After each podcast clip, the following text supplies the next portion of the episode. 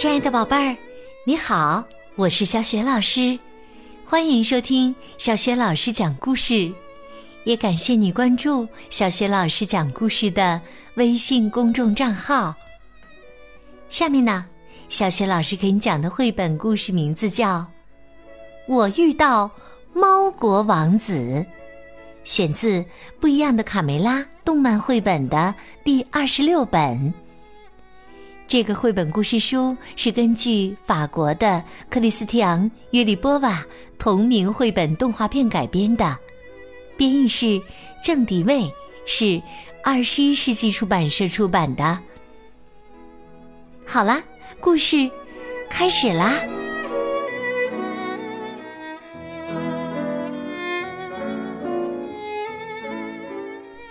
我遇到猫国王子。上集，开仓晒谷子喽！随着皮迪克的一声呼喊，谷仓机轰隆隆的运转起来。小鸡们兴奋的等待这一时刻，它们要趁着天气晴朗，将谷子在太阳下晒一晒，才不会发霉变质。啊！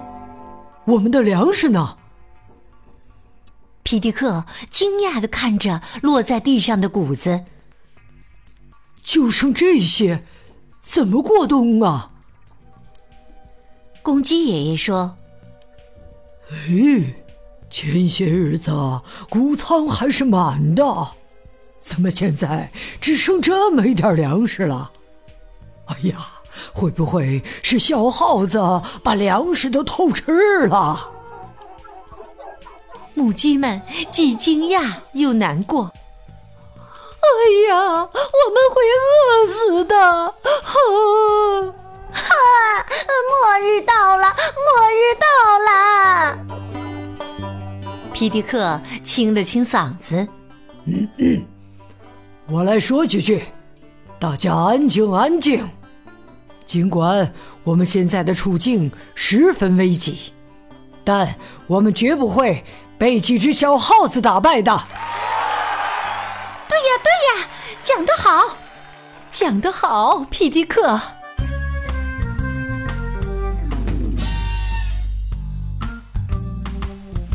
小胖墩和大嗓门一大清早出来钓鱼，完全不知道鸡舍里发生的丢粮事件。小胖墩儿说：“嘿，大嗓门，你觉得用鲜鱼炖青虫，嘿嘿，怎么样？”大嗓门说：“那你也得有鱼呀！”嘿，上钩了，上钩了！抓住，使劲啊，使劲啊！嗖，鱼被甩在了草地上。大嗓门数落着小胖墩儿：“你怎么学的钓鱼啊？居然让鱼脱钩，白长了一身肥肉！等我去把鱼给捡回来。”大嗓门抢先朝草地跑去。忽然，灌木丛中探出一个蓝色的脑袋，幽深的眼睛里射出冷冷的光。啊！你是大蓝猫！哎呀，太恐怖了！厄运之神呐！小胖墩和大嗓门扔下鱼竿，慌忙逃跑，鱼也不要了。呃，要倒霉了！快逃啊！大嗓门和小胖墩气喘吁吁的，一路冲回鸡舍。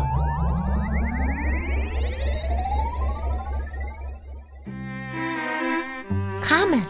好奇的问：“瞧你们这狼狈样，出什么事儿啦？”“呃，我们钓鱼去了。”卡梅利多哈哈大笑：“哈哈，他们一定是钓到食人鱼，才吓成这样的。”贝利奥接着说：“小胖墩儿，你真有先见之明啊！”在鸡舍丢粮食之前，就知道储备食物。小胖墩儿说：“还真是。但我觉得鱼的个头太小，就给放了。一会儿我再重新钓条大鱼给你们解馋。小胖墩儿还没吃完牛呢，就听见一声猫叫：“啊啊！救命啊！呃，大蓝猫，厄运之神来啦！”大嗓门和小胖墩儿一下子就跑得无影无踪了。厄运之神，他们警惕的四处张望。我确实听到猫叫了。你见过蓝色的猫吗，卡梅利多？难道鸡舍真的会厄运连连？他们忧虑起来。那都是迷信。上一次救小黑猫的时候，我就不信，这次也同样不信。卡梅利多雄赳赳的挥舞着拳头。贝里奥说。我还是小心为妙啊！不管白猫还是蓝猫，都有饿的时候。万一……喵！墙头上突然窜出一只大蓝猫。蓝猫冲小鸡们挥挥手：“冒昧的打扰你们，呃，大家好，我叫赛斯。”他腼腆的笑了笑，我是来向你们的朋友道谢的，给了我那么好吃的鱼。赛斯浑身蓝宝石般的毛色，衬托出一股高贵的气质。嗨，赛斯，你只喜欢吃鱼是吗？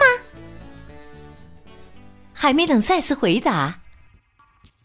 一群母鸡听了小胖墩儿的话，从屋里冲出来，快滚！是你带来了厄运，让我们的粮食被偷了。蓝色的邪灵！赛斯难过的低下头，他知道自己被误会了。哥们，你们又闯什么祸了？在屋里听到了大家的不满。皮迪克神情严肃的从屋子里走出来。爸爸，他是蓝猫赛斯。皮迪克听明白了赛斯的来意。我们现在的当务之急是防止耗子再来偷粮食，否则大家就会认为是赛斯的错。他们无奈的说。这样吧，我要证明他们全都错了。盲目的迷信很愚蠢。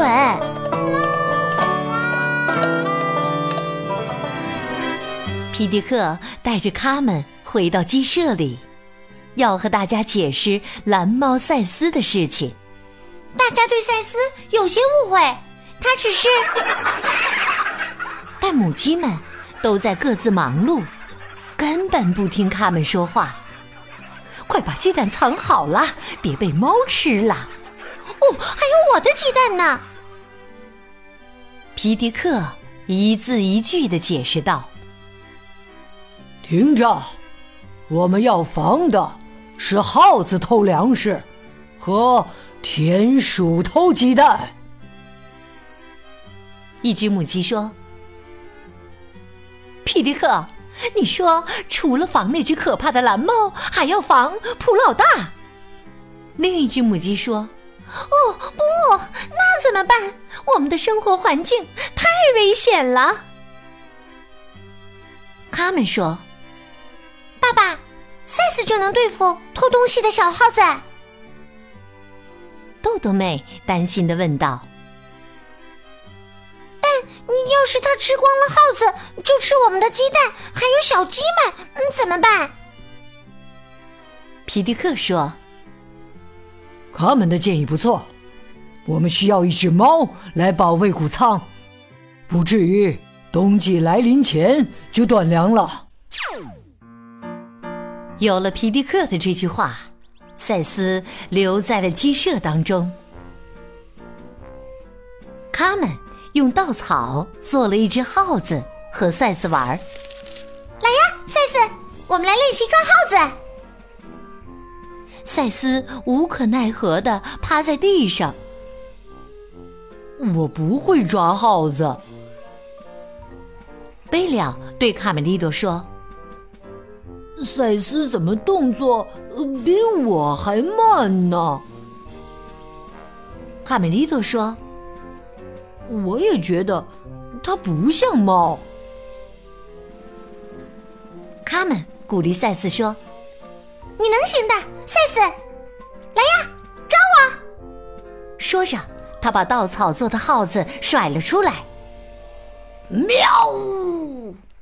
赛斯腾空跃起，可是，在半空中，赛斯却说：“呃，我恐高啊！”糟糕，赛斯没抓到稻草耗子，却一头栽到了地上。啪！卡门继续鼓励着赛斯。没事的，我们再来一次。贝里奥小声地说：“比迪克要是指望他保卫谷仓，我看可能要失望了。”卡梅利多说：“对呀，我们还不了解赛斯的来历。”赛斯不好意思的低下了头。对不起，我根本不会抓耗子。我是安吉利亚普鲁士猫王国的王子，平时有佣人伺候，从来不需要为食物操心。直到有一天，父亲把我赶出来，让我学习独立生活。他们说：“哦，明白了，那咱们就从捕食学起吧。”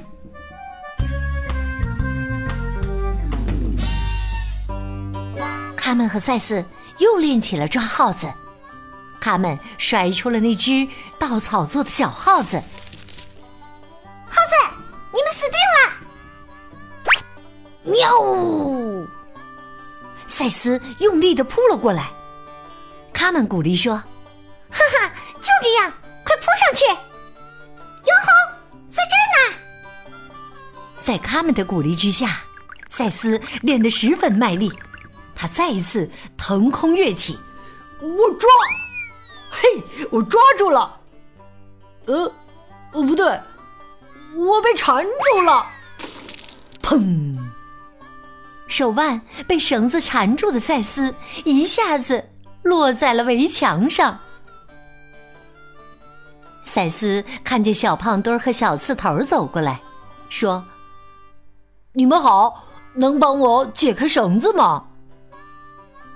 小刺头嘲笑说：“ 猫先生，啊是你抓耗子，还是耗子抓抓你呀？”你干脆改名叫胆小鬼吧！赛斯十分沮丧。我堂堂猫国王子，连耗子都抓不住，怎么办呢？爸爸为什么要撵我出来？我为什么一定要独立？哎呀，问题太多了，想得头痛。我先睡一觉吧。唉。说完，赛斯躺进了卢茨佩罗的木桶里，睡着了。贝里奥说：“心够大的，他还睡得着。”卡梅利多说：“天哪，他到底是不是猫啊？”卡梅利多感觉赛斯简直无可救药了。